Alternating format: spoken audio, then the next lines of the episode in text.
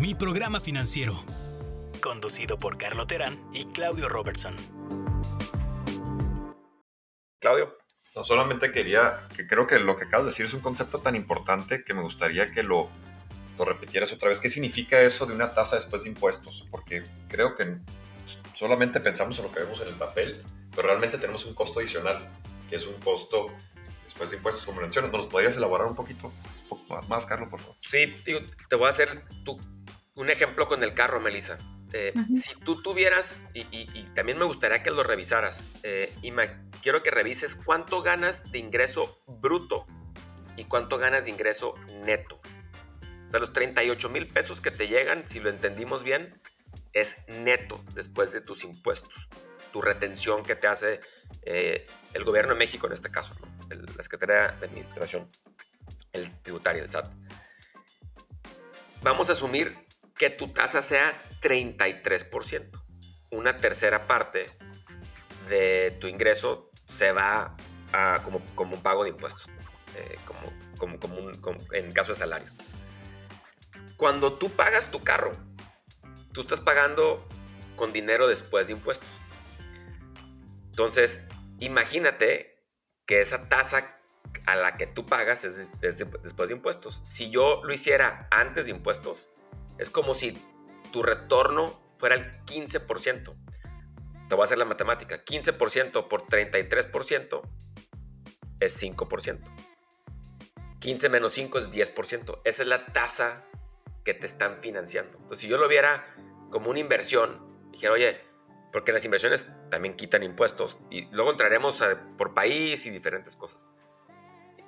Pero e, es un retorno ya libre de impuestos del 10%. Entonces es un excelente retorno. Pues lo más, cuando alguien me pregunta con deudas fuera de tu hipoteca, oye, ¿cuál es la mejor manera de invertir? Pues primero pagando tus deudas. Hay muy pocas cosas que te van a dar el 10, 15% en pesos. Muy pocas. Y menos que, no, que sean seguras. Y menos que sean seguras, porque en tu caso es segura porque pues, pagas tu carro. Es lo más seguro que puedes tener, ¿no? Ya lo tienes, ¿no? sí, ok. Pues bueno, eso para que lo, tengamos en el radar. Eh, yo creo que el carro hay que pagarlo lo más rápido posible y hay que cuidarlo para que dure más. Luego la gente cambia de carro cada tres años. Hay un gran diferencial si cambias el carro cada siete años. Pero luego entraremos en más detalle de eso. Eh, Ernesto, en tu caso, bueno, creo que son todas las deudas que tienes, ¿correcto, Melissa? Así, es. Te felicito, la verdad que muy admirable lo, lo que has hecho. Er, Ernesto, en tu caso. Yo tengo la deuda del carro, que también son alrededor de 112.300 pesos. El contrato también era a 5 años. ¿Es un carro nuevo? Es un carro nuevo. Ok. Este, ahorita ya voy dos años, seis meses dentro del crédito. De acuerdo, ok. Yo, otra cosa que yo en lo personal hago es, no compro carros nuevos, compro carros usados porque se deprecian tanto el primer año que prefiero comprar los dos años usados, ¿no? te ahorras el 40% del valor del carro nomás porque alguien lo haya manejado, por el, gusto que alguien lo haya manejado. Ahora hay que que sean certificados y de agencia y hay otros temas que hay que entrar, ¿no? Pero yo, una de las percepciones que tengo es que mucha gente se atrapa en el carro nuevo y el pago pues, es bastante alto, ¿no? Y, traen y traen mucho más carro del que a lo mejor fuera mejor cómodamente traer si estuvieran abiertos a tener un carro usado de uno o dos años. Pero bueno, igual, adelante. ¿Qué otras deudas tenemos? ahorita una deuda, la que acabo de, liquidar era una deuda de tarjeta de crédito este, por arriba de 100 mil pesos que ya quedó liquidada. ¿100% liquidada? Sí. ¿Y qué tasa de interés tenías? Creo que era como el 60%, pero estaba congelada por falta de pago, ¿no? Pues, gran, gran, gran felicidades por eso. Gracias. Es todo. En cuestión de deudas es todo. Entonces, y, o sea, tú nomás debes, para recapitular, debes tu carro y tarjetas, ¿no debes nada más? No, la tengo una tarjeta de crédito que esa es ahora sí que gasto corriente. No, no dejamos que se acumule nada en ella. Ok. Entonces, pues bueno, pues muy bien. Felicidades, tío dentro de todo, yo creo que lo que más caro puede ser es tener deudas de tarjetas de crédito. Este, o, deudas de, centros que te adelantan el, la quincena. Eso también son bastante caros y son muy comunes en Estados Unidos, ¿no? Entonces, los felicito a los dos. Ahora vamos a la parte de activos. ¿Qué tienen de activos? Y yo creo que, Claudio, igual, para recapitular, ¿nos puedes platicar un poco qué es un activo y cómo calificamos los diferentes tipos de activos nosotros? Sí, pues activo eh, son las cosas que nos dan valor, que tienen valor. Un ejemplo eh, es tus ahorros en un banco, cuentan como un activo. Tu casa, que es el valor de tu casa menos la hipoteca, eso es, así es como se calcularía el activo en una casa. Puede ser arte que tenga valor, puede ser un terreno que te hayan dejado, que tenga valor, puede ser un edificio donde estés cobrando rentas, propiedades, también tu carro, menos la deuda que debes en el carro. Le dan un valor estimado, eso también se puede considerar un activo. Y hay, nos podemos meter en más detalles, pero creo que en general es, son, son lo que la gente tiene eh, principalmente este tipo de, de activos. Y son importantes porque hay activos más productivos que otros y hay activos difíciles de evaluar y también hay activos que no sabemos que son activos. Quizás me heredaron unas joyas y ahí las tengo en el cajón y valen. Y podríamos platicar de este tema, pero, pero principalmente me enfocaría, es muy importante. De acuerdo, y aquí en el tema activos lo que nos gustaría que nos platiquen igual es cuáles tienen, y, les pongo un par de ejemplos adicionales a los que mencionaba Claudio. El carro o el auto es un activo. Lo único malo es que el carro y el auto cada día vale menos. Y, quienes me digan que hay carros que valen más, la verdad es que son extremadamente poquitos en el mundo y probablemente no anden en, eh, manejándolos, o sea, están, en un museo. Eh, entonces es un activo que se deprecia. ¿Qué significa? Cada vez vale menos. Lo que quisiéramos ir construyendo con el tiempo todos es activos que se aprecien. Una cuenta de ahorro, una cuenta de inversión, ya que sea dueño de o acción de una empresa o prestarle dinero de alguien que es deuda de, prestarle deuda a alguien, o sea, nosotros prestarle, o a algún gobierno de Estados Unidos o de México, etcétera. Eh, que muchos en sus, en sus afores o en Estados Unidos si tienen un 401k o un Roth IRA, que son los planes de ahorro eh, de, para el retiro, hay. Entonces, en su caso, Melissa y Ernesto nos pueden platicar un poco si tienen activos, ¿cuáles son? Sí, eh, pues el, el, mío sería la casa, el carro, eh, tengo mi cuenta de ahorro en, mi banco. Eh, también tengo, pues tengo mi fondo del, Afore, el del retiro. Y eso sería todo lo que tengo. Ok. Y te hago una pregunta, Melissa. ¿Tu carro, si le quitamos lo que debes hoy, vale más o menos? Menos. O sea, te pongo un ejemplo. Si debes 122 mil pesos, ¿cuánto vale el carro hoy? No, ni idea cuánto vale mi carro. Digo, eso es importante para saber si hay un activo o no, ¿no? Sí. Porque a lo mejor el activo vale 100 y ya debes más de lo que vale el carro o el auto. Que eso le pasa luego a mucha gente. Al momento de querer vender el carro por una emergencia, pues se dan cuenta que no, no alcanzan. Tienen que venderlo y poner, ¿no? Claro. Entonces, este, es una pregunta que te hiciera.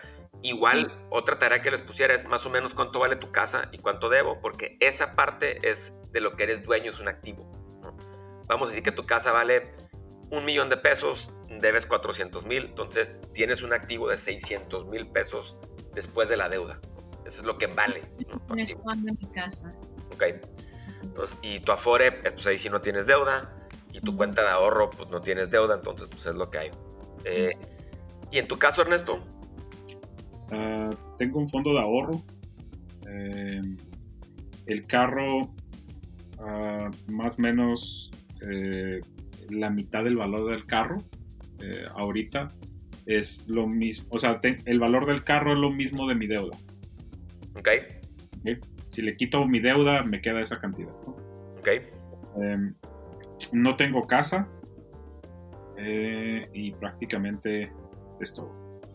Bueno, el, Afore, el Afore, ese es, ese es aparte y, y es todo. Ok, pues muy bien, entonces yo creo que en, este caso, de verdad Claudio, yo creo que van bastante bien. Las deudas grandes tienen que ver con una hipoteca, que la veo perfectamente bien. Hay que, hay que buscar ahí, Melissa, el plazo, la tasa de interés Ok. y qué pasa si le metes mil pesos más a esa cuenta, ¿no? Conforme ganes, tengas más ingreso, ¿qué pasa si le metes mil pesos más? Porque sé que una de tus metas que nos comentaste es pagarla antes. Lo que sí le diría a los dos, y ahorita que hagamos bien el presupuesto, es carro, el auto, hay que tratar de pagarlo lo más rápido posible, porque eso, en el caso de ustedes dos, les va a liberar aproximadamente 8 mil pesos extras, ¿no? Que igual, si tienen una tasa de 10% y le meten mil pesos más al préstamo del carro, probablemente le bajen entre 4 y 8 meses. Si le meten 2 mil pesos más, probablemente así se va la bolita de nieve. Nos cuesta mucho trabajo luego ver el impacto. ¿Por qué? Porque es como tener un perro, el pago del carro. ¿Qué pasa con el perro? Pues te acostumbras a tenerlo. No hay que acostumbrarnos a tener el pago del carro. No hay que tener el carro, el, el- el- el- pago del carro, ¿no? Este, el perro sí, cada quien lo puede escoger el que lo quiere. Pero el carro, de- el pago del carro, sí creo que es algo que culturalmente ya se nos hace engreído. Y para mí es el inhibidor más grande para mucha gente de poder ahorrar, tener tu pago de carro. Sí tienes la posibilidad de acelerar el pago. Hay gente que no, hay que, hay que trabajar ahí en subir ingresos, pero si sí puedes, yo creo que esa es una parte muy importante para poder empezar a ahorrar e invertir. Muy atinado. Carlos, entonces, es- en esta parte de la metodología, ya que estás identificando los activos, los pasivos, eh, los ingresos, ¿cómo sugieres eh, que los acomoden? ¿no? Que es- esta parte es muy importante.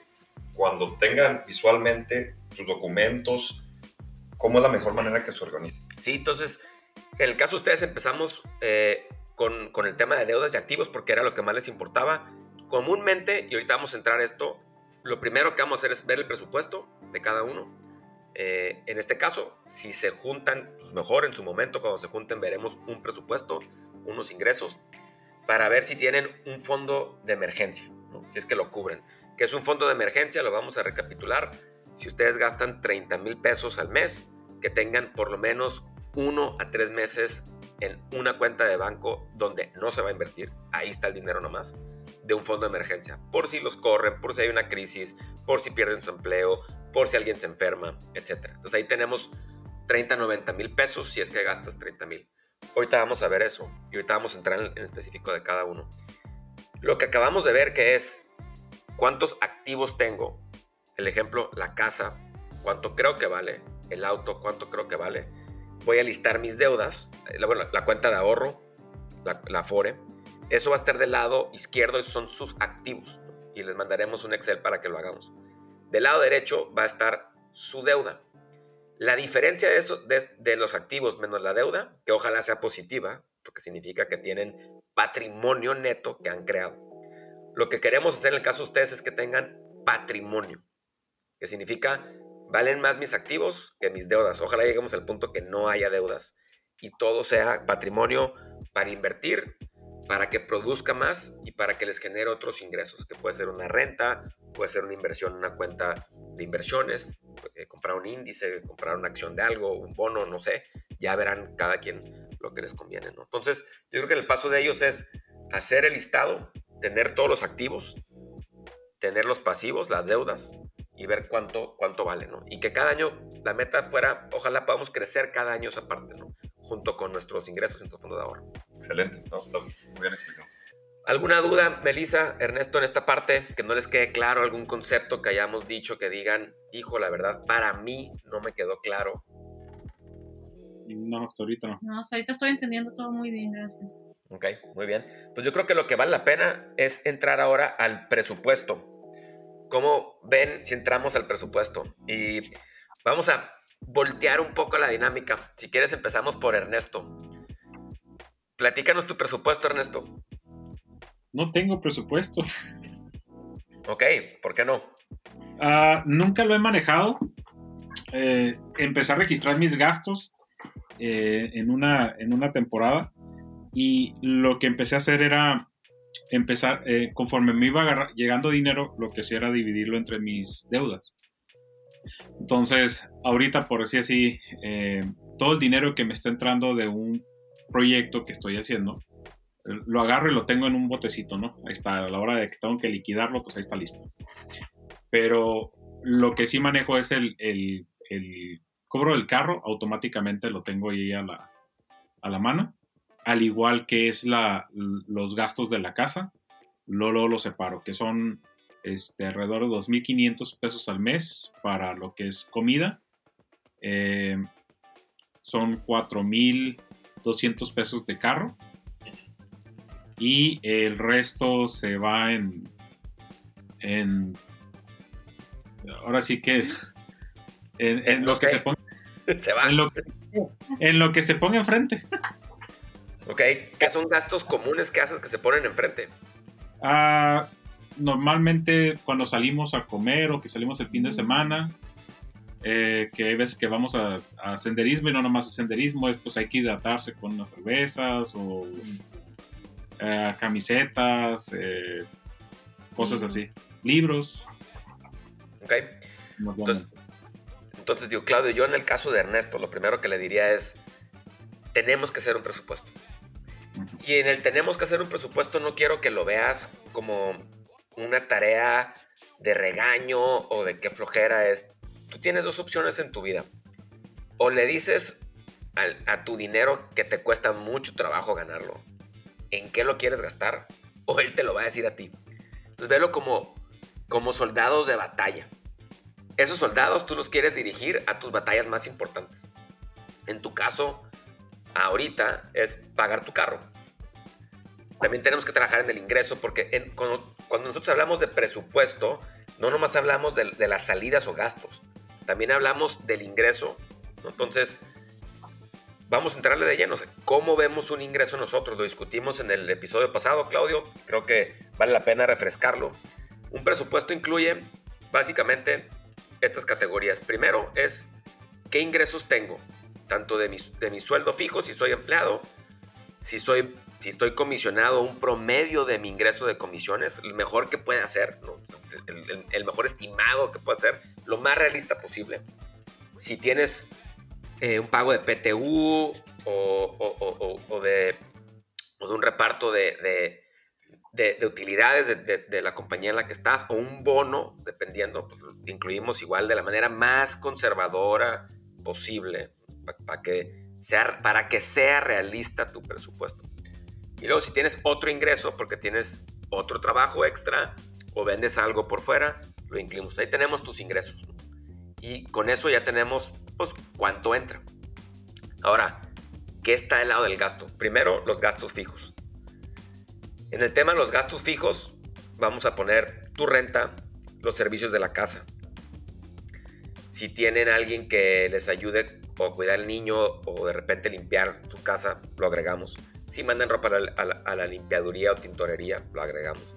El corte de pelo, lo agregamos. El pago del auto, lo agregamos. Y en su caso, el pago de las deudas, que tienen el pago del auto y de repente han tenido tarjetas de crédito, especialmente tú, Ernesto. hay que incluirlo, porque es tu salida real. Y te vamos a mandar un Excel para que lo llenemos. Y luego tienes tus gastos variables, que son el senderismo, un viaje, una fiesta, los regalos de Navidad, si es que hay, o de Pascua o, de Reyes Magos, lo que, lo que festejen. Eh, las suscripciones es la tercera categoría. Si tienen Netflix, Spotify, Amazon, lo que tengan, lo que tengan. El cuarto punto, que muy pocos lo tienen, en cuanto a la disciplina de hacerlo, es si no tienes seguro médico, que para Claudio para mí es de las partes más importantes, porque el riesgo de morirte impacta a mucha gente. El riesgo de enfermarte no nomás impacta, sino hay que apoyar a la persona que se enferme.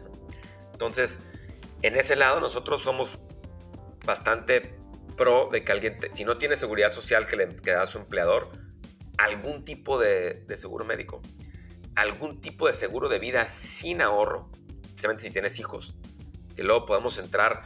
Yo recomendaría tener, si gastas al año 200 mil pesos, un seguro de 2 millones de pesos sin ahorro, son bastante baratos y luego entraremos un capítulo de, de por qué.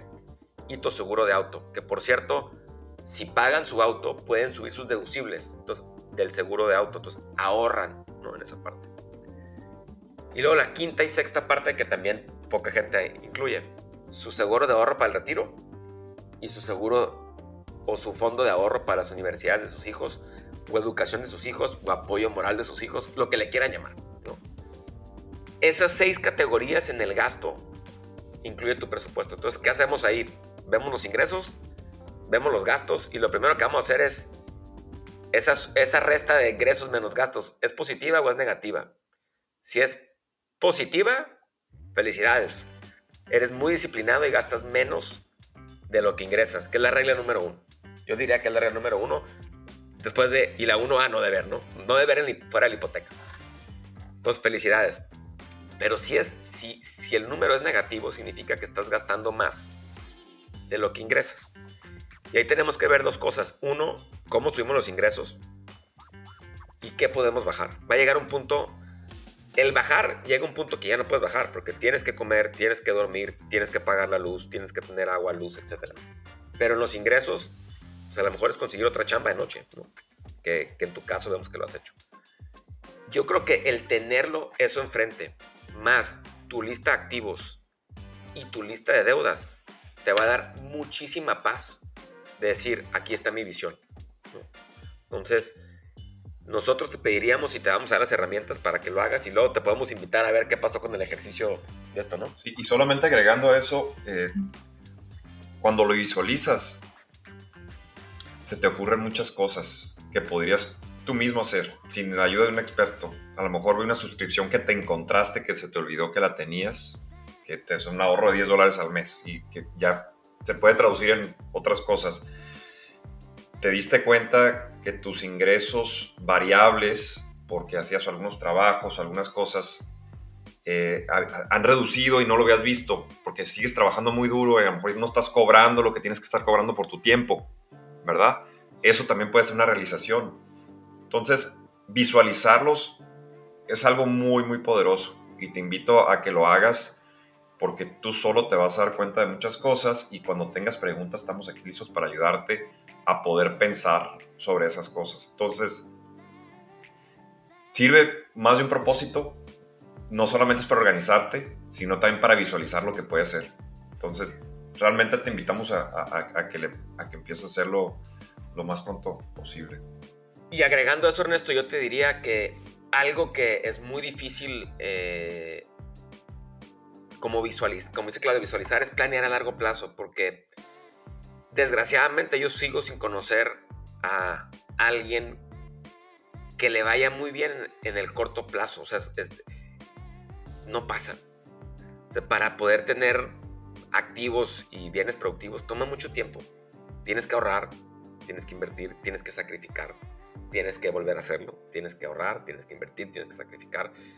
Y eso si no tienes un, presupuesto que por lo menos te diga, ¿sabes qué? Sí tienes capacidad de ahorrar, o sabes que Ernesto, tienes que cortar, o sabes que Ernesto, necesitas otro trabajo y que te dé el hambre de decir, hijo, pues a lo mejor bajé a, a, este puesto, pero pues me voy a entrevistar con tres y más porque sé que alguien paga el doble y, le voy a tirar eso, ¿no?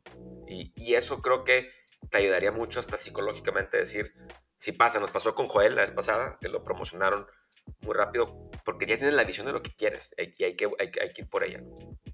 No, de hecho, mucho de, mucho de lo que comentaste ahorita, como eso, lo de trabajo de, de, entrar de uno de bajo nivel, hacer eso, eso lo hice el año en 2019. Entonces, ahorita el año pasado me subieron a otro puesto y estoy trabajando para agarrar el siguiente puesto, que es este año. Entonces, eso me ha llevado ahorita a, el año pasado lo que me quedaba de salario después de los descuentos de era alrededor de ¿qué serían? como 4 mil pesos al mes. Entonces, ahorita del año pasado, ahorita más lo que ha salido extra, o sea, es, es, es, es un mundo, ¿no? Entonces, digo, en, ese caso de, de cómo estaba en hace sus meses. Ahorita esa es, ese es mi mira hacia dónde voy. Bueno, pues te felicitamos porque se ve que ha habido un progreso importante después de que nos compartiste que tuviste unos tiempos complicados y sigue con esto. Yo creo que aparte tienes una piedra a la de que es Melissa, que probablemente te va a ayudar y empujar a que, a, que tengan esta visión juntos, ¿no? Entonces, muchas felicidades y, y que esto avance. En tu caso, Melissa, a ver, platícanos un poquito. ¿Tú tienes presupuesto? Sí, sí tengo un presupuesto hace dos, tres años. Cuatro años más o menos, eh, me di cuenta que no, que no sabía bien en qué se estaba yendo mi dinero, porque mi política de ahorro era simplemente no hacer gastos. Por mucho tiempo fue así, pero a mí me gusta viajar. Entonces, cada que ahorraba para hacer un, un viaje, sentía que me estaba privando demasiado y empecé a notar, dije, bueno, ¿en qué, ¿en qué, se me va el dinero? ¿no? Entonces, al empezar, en, en, mi caso, al empezar a notar en qué, se, en qué gastaba, me fui organizando más en, en mis gastos y me di cuenta que puedo ahorrar. tengo la disciplina de ahorrar para, para un propósito, como es el viajar, tal vez, sin, sin, sin este, sin estarme ahorcando, porque si me iba al otro extremo, pues me iba a, un extremo de que no me compraba ropa, no salía, este, no salía a comer a, a, este checkout, nada, ¿no?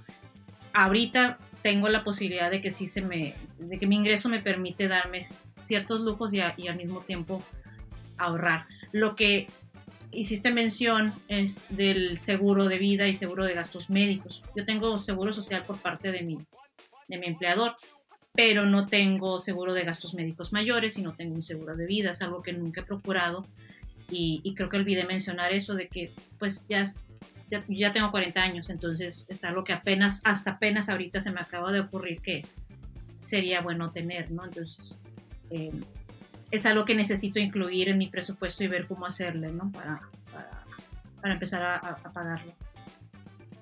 Sí, de acuerdo. Yo creo que en tu caso, Melissa, y nos compartiste tu presupuesto. Eh, has hecho un gran trabajo.